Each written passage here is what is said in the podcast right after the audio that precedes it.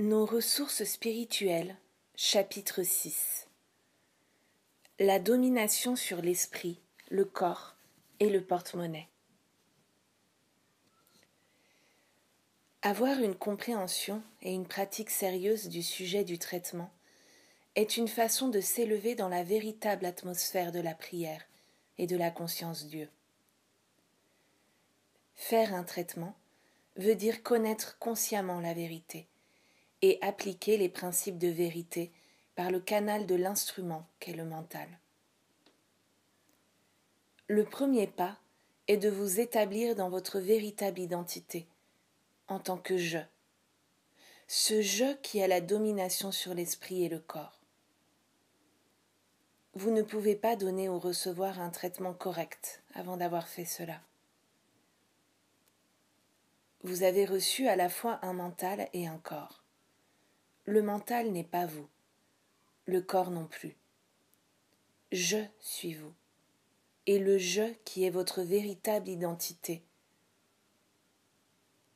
Le mental et le corps sont quelque chose que vous possédez.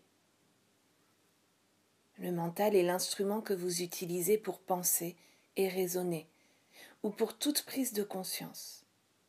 Et c'est à travers votre mental que vous pouvez juger et prendre des décisions. Le corps est aussi un instrument, un instrument physique, qui reçoit les ordres que vous lui donnez à travers le mental. Vous dites à votre main Lève-toi, et le mental communique ceci à la main. La main obéit au mental, qui à son tour vous obéit, ce qui indique que vous devez avoir le contrôle à la fois sur le mental et sur le corps. Vous avez reçu le mental et le corps, et vous avez également reçu la domination sur tous les deux. Cependant, si vous n'exercez pas cette domination donnée par Dieu, vous vous trouvez vite au milieu de toutes sortes de problèmes.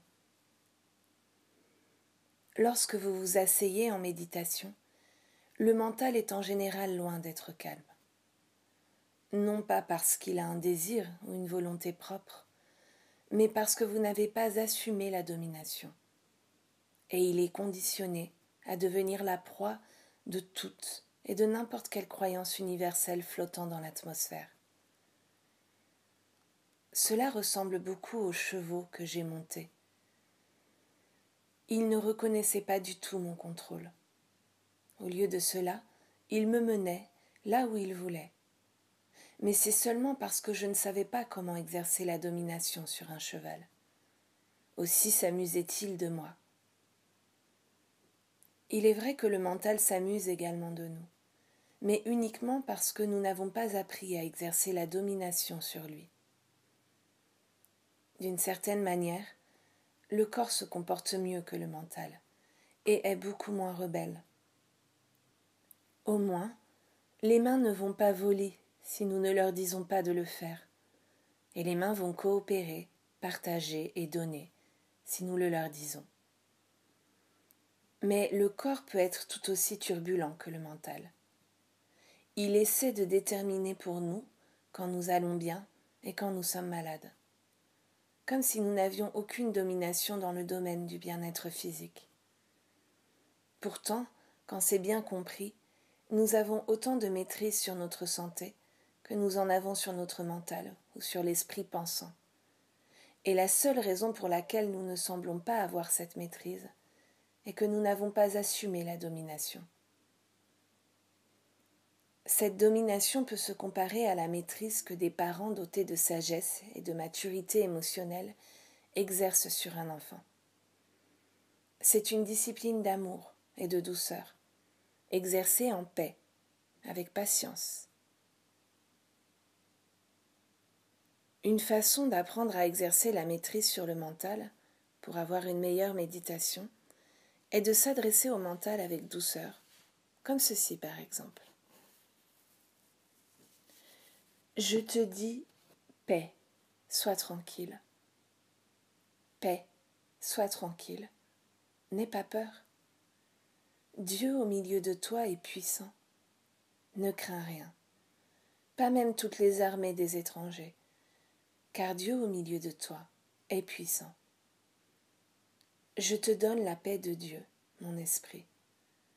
Je te donne la grâce de Dieu. Dans la tranquillité et la confiance, tu méditeras, et tu recevras la grâce de Dieu dans le calme et la joie. Que la paix soit sur toi. Je te donne ma paix. Tu n'as pas besoin de lutter. Tu n'as pas besoin de t'inquiéter de ce que mon corps mangera, boira, ou de quoi il sera vêtu. La grâce de Dieu m'habille, et la grâce de Dieu me nourrit. Sois tranquille et reçois la communion de Dieu. Sois tranquille et entends la petite voix tranquille. Tu n'as pas à lutter. Rien n'entrera dans mon esprit pour souiller ou mentir. Aucune arme forgée contre moi ne réussira. Je n'ai pas à craindre ce que l'esprit mortel peut me faire, car il n'y a que le bras de chair, alors que j'ai le Seigneur Dieu Tout-Puissant. Là où est l'Esprit du Seigneur, là est la liberté, là est la paix, l'harmonie, la tranquillité, le calme et l'assurance. Là où est l'Esprit du Seigneur, là est la présence de Dieu, et en sa présence, il y a la plénitude de la joie, la plénitude de la vie et une abondance de biens.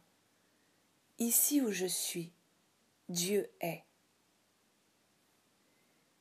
Dans cette méditation, vous prenez possession de votre mental et vous reconnaissez que la paix vient non en vertu de certaines qualités qui vous sont propres, mais à cause de la présence et de la grâce de Dieu. Vous avez réalisé que votre identité est séparée du mental et du corps, et qu'elle a la domination à la fois sur l'esprit et le corps. Et par cette pratique, vous avez assumé la domination. En vivant comme font la plupart des gens, dans le tourbillon d'activité de la vie moderne, ils ne réalisent pas qu'il y a quelque chose appelé je, au-delà du mental et du corps. Et à cause de leur ignorance et de leur inaptitude à reconnaître ce quelque chose, le mental et le corps semblent constituer tout ce qu'ils sont. Autrement dit, ils ne reconnaissent pas du tout un être supérieur au mental, exerçant la domination. Dans notre travail, il devient nécessaire de réaliser que notre véritable nom est le véritable nom de tous les gens et les maris de ce monde. Est je, né de Dieu, créé à son image et ressemblance, maintenu et soutenu par Dieu. Par la grâce de Dieu, chacun de nous a un mental et un corps. Ceux-ci sont les instruments qui nous ont été donnés pour des objectifs spécifiques sur Terre. Vous verrez bientôt la valeur de tout cela lorsque vous serez confronté à un problème, un problème personnel, ou celui de quelqu'un qui s'est tourné vers vous pour de l'aide. Supposons pour l'instant qu'un problème d'approvisionnement est amené à votre attention. Pour commencer, vous ne prenez jamais le patient dans votre traitement, en aucune circonstance.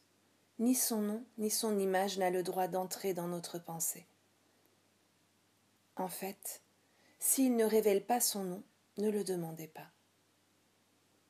Vous n'êtes pas intéressé par le nom ou par l'identité humaine d'une personne parce que votre travail n'a rien à voir avec des personnalités, même si les gens qui portent ces noms reçoivent les fruits du travail. Comment cela est-il possible? Comment reçoivent-ils le bénéfice du travail au lieu de quelqu'un d'autre? Parce qu'ils se sont mis dans votre conscience en demandant votre aide. C'est ta foi qui t'a sauvé. Donc si un individu vous demande de l'aider, même si vous ne savez pas son nom, à quoi il ressemble, ou quoi que ce soit à son sujet qui pourrait l'identifier comme un individu particulier, il a fait le contact nécessaire et recevra l'aide, parce que la personne elle-même, son nom ou son corps, n'entre pas le moins du monde dans le traitement. Lorsqu'on vous demande de l'aide au sujet de l'approvisionnement, il n'y a qu'une seule chose que vous puissiez faire. C'est de vous détourner de la personne et du problème, et de commencer aussitôt à connaître consciemment la vérité. Vous ne devez prendre ni le patient ni l'apparence dans votre méditation.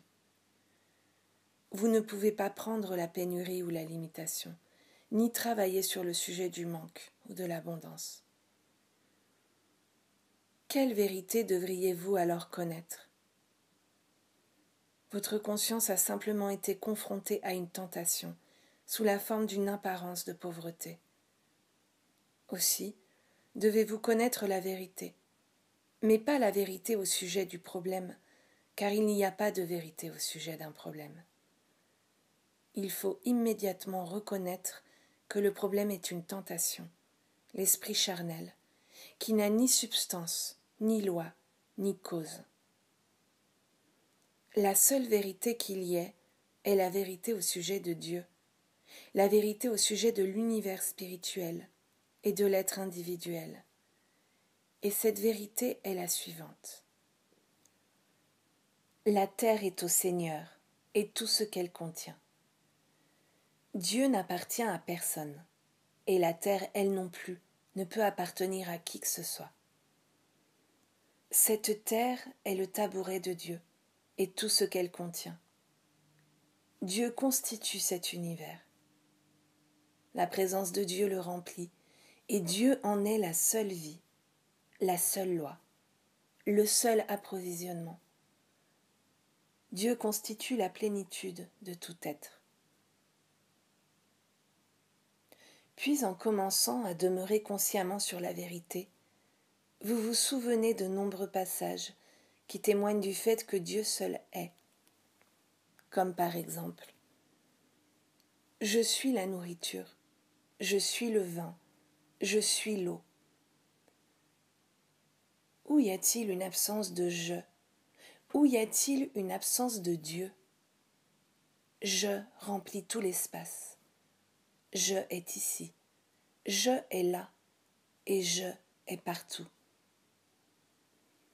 Voyez-vous que votre traitement consiste en déclaration de vérité, mais jamais en déclaration au niveau du manque ou de l'imitation ces déclarations sont toujours au niveau de la vérité spirituelle, parce que vous reconnaissez consciemment la vérité au sujet de ce qui constitue l'approvisionnement, qui est la vérité au sujet de Dieu, de la plénitude de Dieu, de l'omniprésence de Dieu et de l'omnipotence de Dieu. Le rappel peut venir par L'homme ne vivra pas de pain seulement, mais de chaque parole qui sort de la bouche de Dieu. Où y a-t-il une absence de la parole de Dieu? Seulement chez ceux qui ne demeurent pas dans la parole et ne laissent pas la parole demeurer en eux.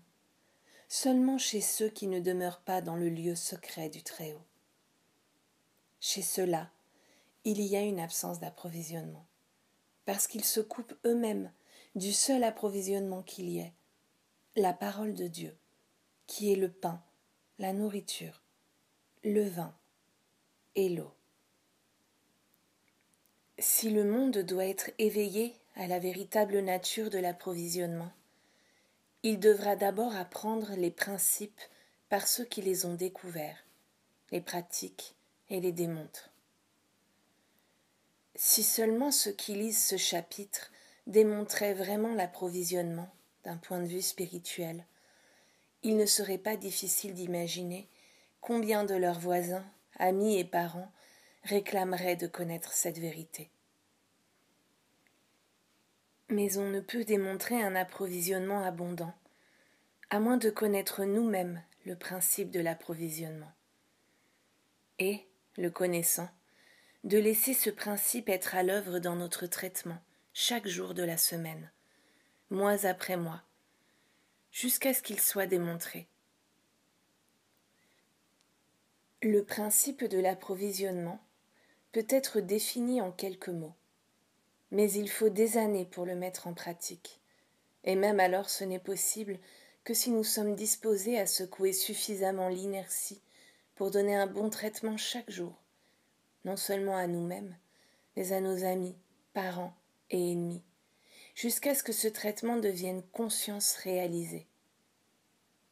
Après cela, il faut seulement nous souvenir de temps en temps de cette vérité, afin de rester dans l'esprit. Qu'est-ce que ce principe de l'approvisionnement? C'est que Dieu est le seul approvisionnement qu'il y ait. Ni l'argent ni les investissements ne sont l'approvisionnement. L'argent va et vient, les investissements vont et viennent, ainsi que les biens immobiliers dont la valeur est fluctuante. Il n'y a qu'un seul approvisionnement qui soit permanent, et cet approvisionnement est Dieu. Cet approvisionnement n'est pas seulement infini et éternel, mais il est aussi omniprésent et inaltérable.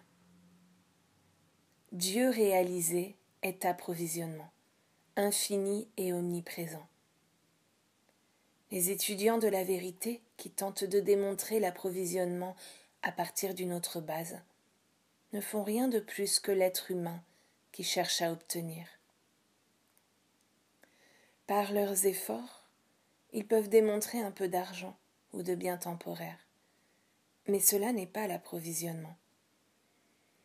L'approvisionnement n'est jamais l'approvisionnement tant qu'il n'est pas à nous à tout jamais et en abondance infinie.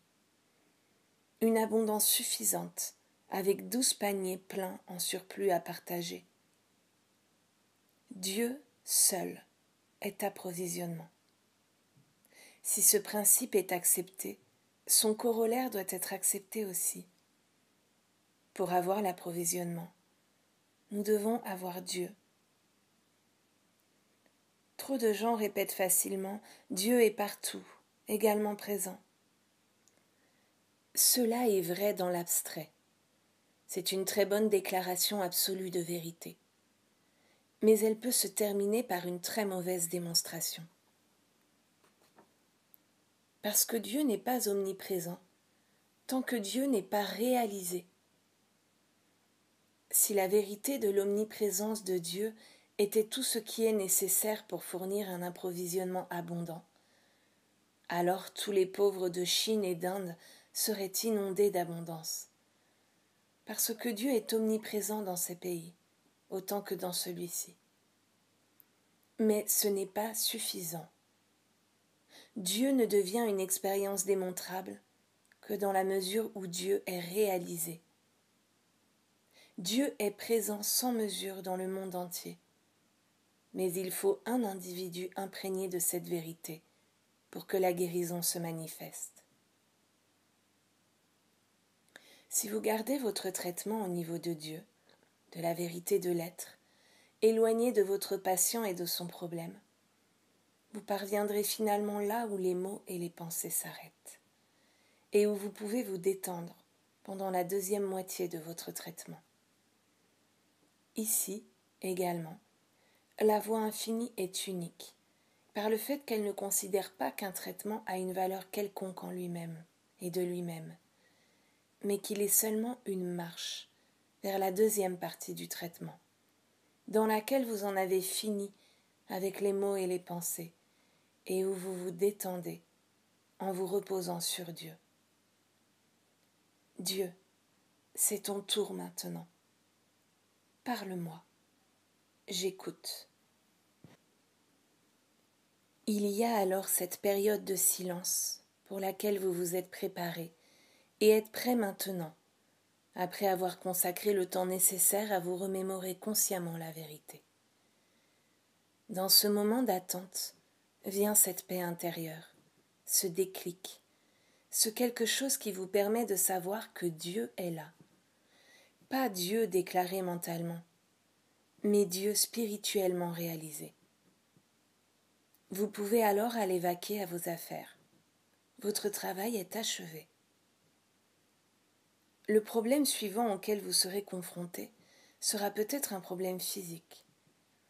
Les organes et les fonctions du corps ne font pas leur travail. Ou bien le système sanguin, les muscles ou les os subissent une certaine forme de détérioration. Laissez-moi vous rappeler encore une fois qu'avant de vous asseoir pour faire un traitement, vous devriez avoir éliminé l'identité de votre patient, ne plus l'avoir dans la pensée, parce que votre traitement n'a rien à voir avec un patient. Votre traitement consiste à connaître la vérité, et il n'y a aucune vérité au sujet de votre patient, sinon il ne serait pas un patient. En connaissant la vérité, vous oublierez ce qu'il vous a dit au sujet de son corps. Peu importe pour vous qu'il s'agisse d'une condition concernant le cœur, le foie ou les poumons, parce que vous n'êtes pas un médecin et vous ne savez même pas que la difficulté se situe dans le cœur, le foie ou les poumons. Bien des gens qui ressentent une petite douleur dans la région du cœur diagnostiquent aussitôt une maladie cardiaque et la perpétuent en la maintenant dans leur pensée. En réalité, il se peut que le patient n'ait rien qui ressemble moins du monde à une maladie cardiaque de sorte qu'il serait stupide de vous asseoir et de travailler sur la maladie cardiaque chaque fois que quelqu'un vous dit qu'il croit avoir un cœur faible. Votre travail est d'oublier la prétention aussi vite qu'elle vous est envoyée. Oubliez l'identité du patient. Pendant des années, je me suis rendu compte à quel point cela est important. Et c'est l'une des raisons pour lesquelles il n'y a pas dans mon bureau de livres ou de registres de ceux qui viennent ou appellent pour de l'aide. La seule fois qu'un nom apparaît sur mon bureau, c'est lorsque j'ai un rendez-vous et que je dois noter le jour et l'heure. Mais il n'y a pas d'autre nom ou liste de traitement. Pas de liste de noms auxquels il faut envoyer des factures. Aucun registre de noms. Et certainement pas de registre de prétention. On vous a demandé de l'aide pour un problème physique et en vous asseyant pour donner le traitement. Vous devriez immédiatement oublier qui a demandé de l'aide et pourquoi il l'a demandé. Même si vous pouvez garder dans votre conscience le fait qu'il s'agit d'un problème physique. Votre première pensée pourrait être que le corps en lui-même et de lui-même ne peut pas être malade. Il n'y a pas de maladie dans tout le royaume de Dieu. Cela efface aussitôt cette possibilité. Vous pouvez maintenant oublier même le mot malade, parce que vous savez dorénavant qu'il n'y a pas une trace de maladie dans le royaume de Dieu tout entier. S'il y en avait, il n'y aurait pas d'immortalité et pas d'éternité, parce que la maladie mène finalement à la mort. Par conséquent, il ne peut y avoir de maladie dans le royaume de Dieu. Le seul endroit où il peut y avoir une quelconque maladie est le mental de l'homme. Or, le mental de l'homme n'est pas un créateur. C'est le mental de Dieu qui crée, pas l'homme. Par conséquent, l'homme ne peut créer une maladie. Le mieux qu'il puisse faire est de créer la croyance qu'il en a une. Il n'y a pas de maladie dans le royaume de Dieu tout entier, parce que le royaume de Dieu est un royaume d'immortalité, d'éternité, de vie et d'amour. Sous Moïse, il y avait la loi, mais sous Jésus-Christ, il y a la grâce. Le royaume de Dieu est un royaume de grâce, pas de loi et c'est la raison pour laquelle il ne peut y avoir de loi de la matière ou de loi du mental dans le royaume des cieux. Il ne peut y avoir de loi du temps et du climat, ou de loi de nourriture. Il ne peut y avoir de loi de limitation, parce que le royaume de Dieu entier est un état de grâce. Nous ne sommes plus sous la loi, nous sommes sous la grâce nous avons cessé d'être sous la loi et nous nous sommes écartés. Voyez-vous où vous êtes dans la conscience maintenant? Pas une fois votre pensée n'est allée à la personne ou à sa prétention. Au lieu de cela, vous avez communié avec Dieu. Vous avez gardé votre conversation au ciel. Vous pouvez maintenant vous asseoir tranquillement. Maintenant, Père, c'est ton tour. J'écoute. Vous découvrirez alors qu'après quelques instants de cette paix et tranquillité, quelque chose vous viendra de l'intérieur. Une sensation, des mots, un message, une lumière. Vous saurez que Dieu est à l'œuvre et un sourire apparaîtra sur votre visage. Une autre personne vient à vous et demande de l'aide. Cette fois-ci, quelque chose qu'elle a écrit vous dit, vous fait penser qu'il y a un pouvoir apparemment négatif, un pouvoir de mal, un pouvoir de péché ou un pouvoir de maladie en œuvre dans son expérience. Aussitôt, vous vous détournez de la personne et de sa prétention pour aller vers ce mot pouvoir. C'est facile d'avoir affaire à ce mot, car vous ne seriez pas si avancé sur le chemin si vous ne croyez pas que Dieu est le seul et unique pouvoir. En fait, ceux d'entre vous qui sont sur le chemin spirituel sont allés au-delà d'une croyance en Dieu et sont arrivés à une conviction, sinon à l'expérience elle-même, que Dieu est. Avec une telle conviction, le traitement sera très court, parce que si Dieu est, il n'y a pas d'autre pouvoir que Dieu. Cela est peut-être la seule signification de Dieu. Pouvoir infini, omnipotence ce qui élimine la possibilité qu'il y ait un pouvoir matériel ou un pouvoir mental. Il est vrai que dans la scène humaine, vous êtes toujours confronté au pouvoir du mental humain et au pouvoir de la matière. Ce n'est que lorsque vous venez au royaume de Dieu et que vous vous êtes élevé au-dessus des pères d'opposés que vous pouvez dire avec une conviction sincère, puisqu'il y a un Dieu il n'y a pas de pouvoir matériel ou mental, à moins que ceux-ci ne soient des instruments pour Dieu. Ils sont alors de la nature de Dieu. Bon.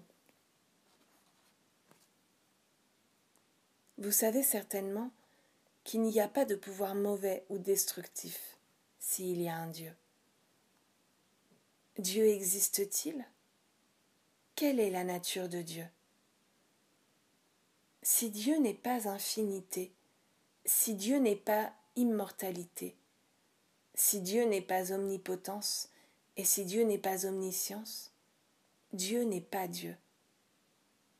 Mais si Dieu est tout cela, alors il n'y a rien de tel qu'un pouvoir destructif, nuisible et négatif. Quand vous avez établi au-dedans de vous que Dieu est, et qu'il n'y a pas d'autre pouvoir, vous avez donné votre traitement. Vous êtes maintenant prêt de nouveau pour cette période d'écoute dans laquelle le sceau est placé sur ce traitement particulier. Chaque praticien a fait l'expérience de travailler avec des cas apparemment coriaces. De tels cas sont très fréquents avec les patients qui croient pouvoir continuer à être des êtres humains ordinaires et ajouter en plus la grâce de Dieu à leur humanité. Trop de gens croient vraiment que ce qu'ils ont à faire est de se mettre à un enseignement de vérité et de trouver la personne qu'il faut, qui puisse dire les mots qu'il faut ou faire la chose qu'il faut. Après quoi, les bénédictions de Dieu descendront sur eux. Cela est loin de la vérité l'être humain doit céder à Dieu. Il doit y avoir une transformation de conscience dans le patient lui-même, un abandon du sens mortel, afin de faire de la place pour la prise de conscience spirituelle. Il ne s'ensuit pas toujours que cette transformation se produise avec la première ou la deuxième guérison, ni même avec la troisième ou quatrième.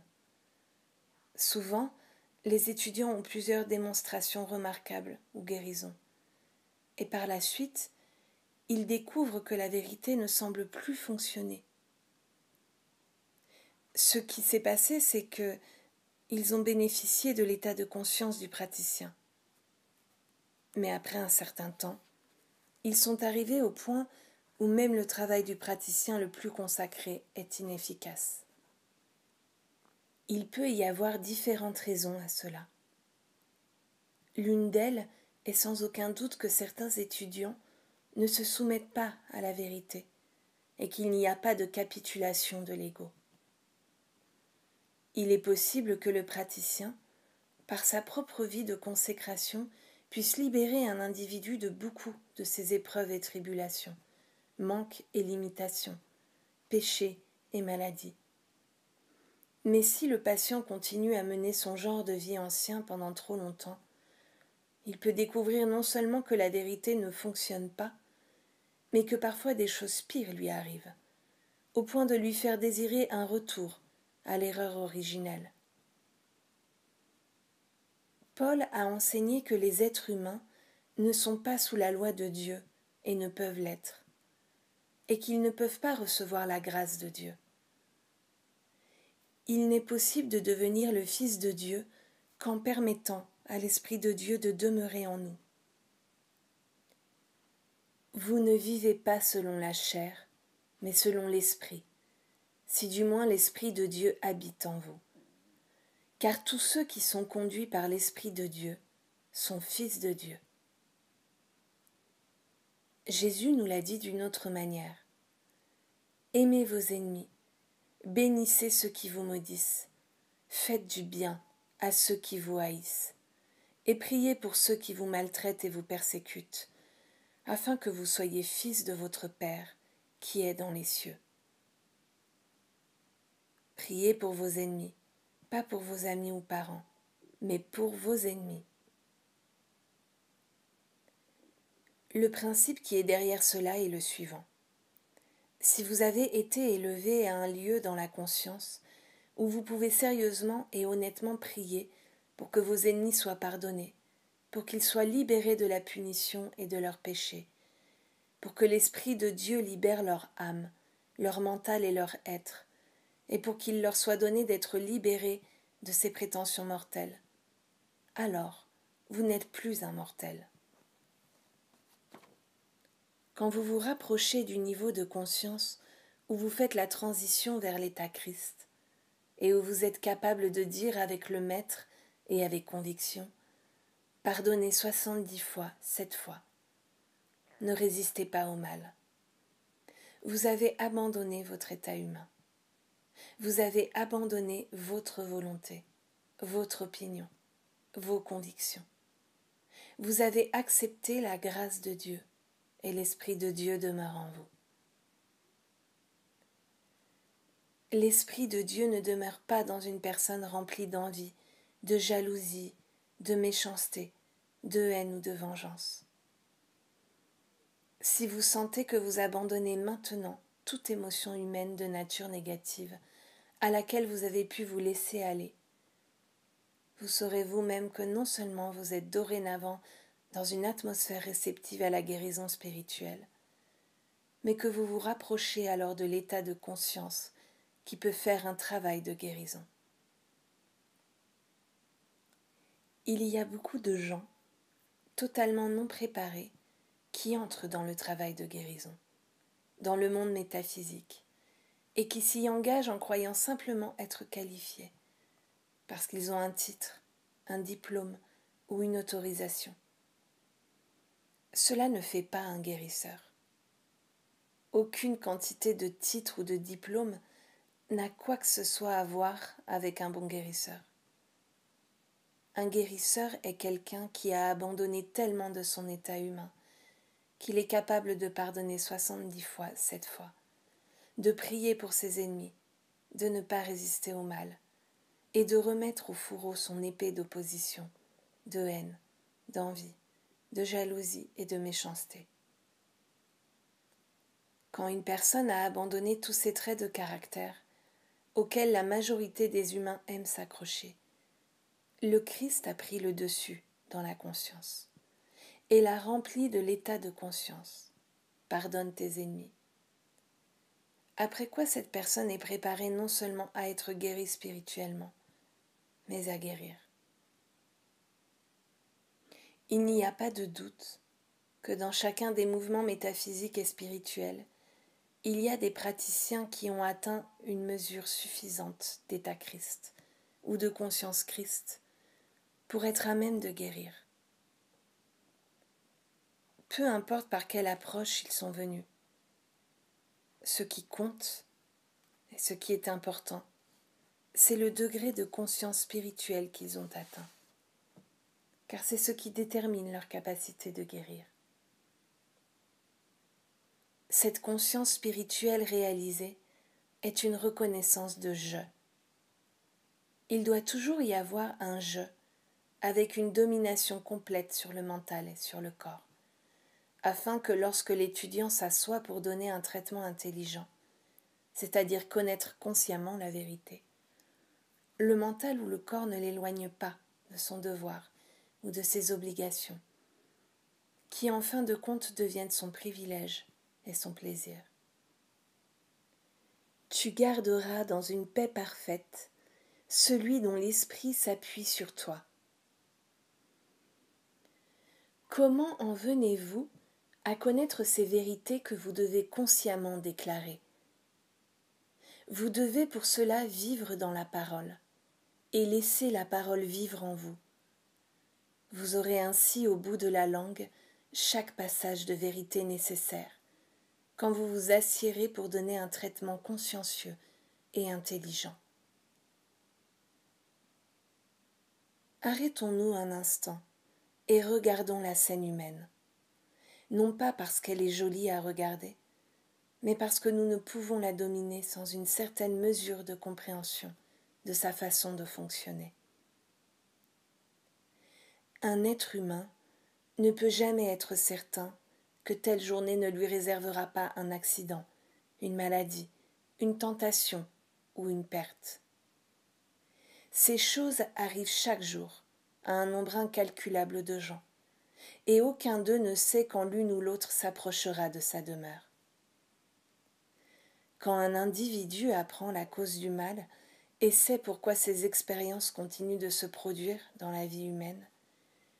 Il apprend comment faire face aux problèmes de chaque jour et atteindre ainsi la liberté, l'harmonie, la joie et la paix. Et ce qui est même plus important, il est équipé pour servir sa famille, son prochain, sa communauté, sa nation et le monde. Dans la voie infinie, l'étudiant apprend à faire face à chaque journée avec la réalisation consciente que la nature du mal est impersonnelle et sans pouvoir. Il sait consciemment que je suis est Dieu. Par conséquent, je suis un avec Dieu, et le lieu où je me tiens est le ciel.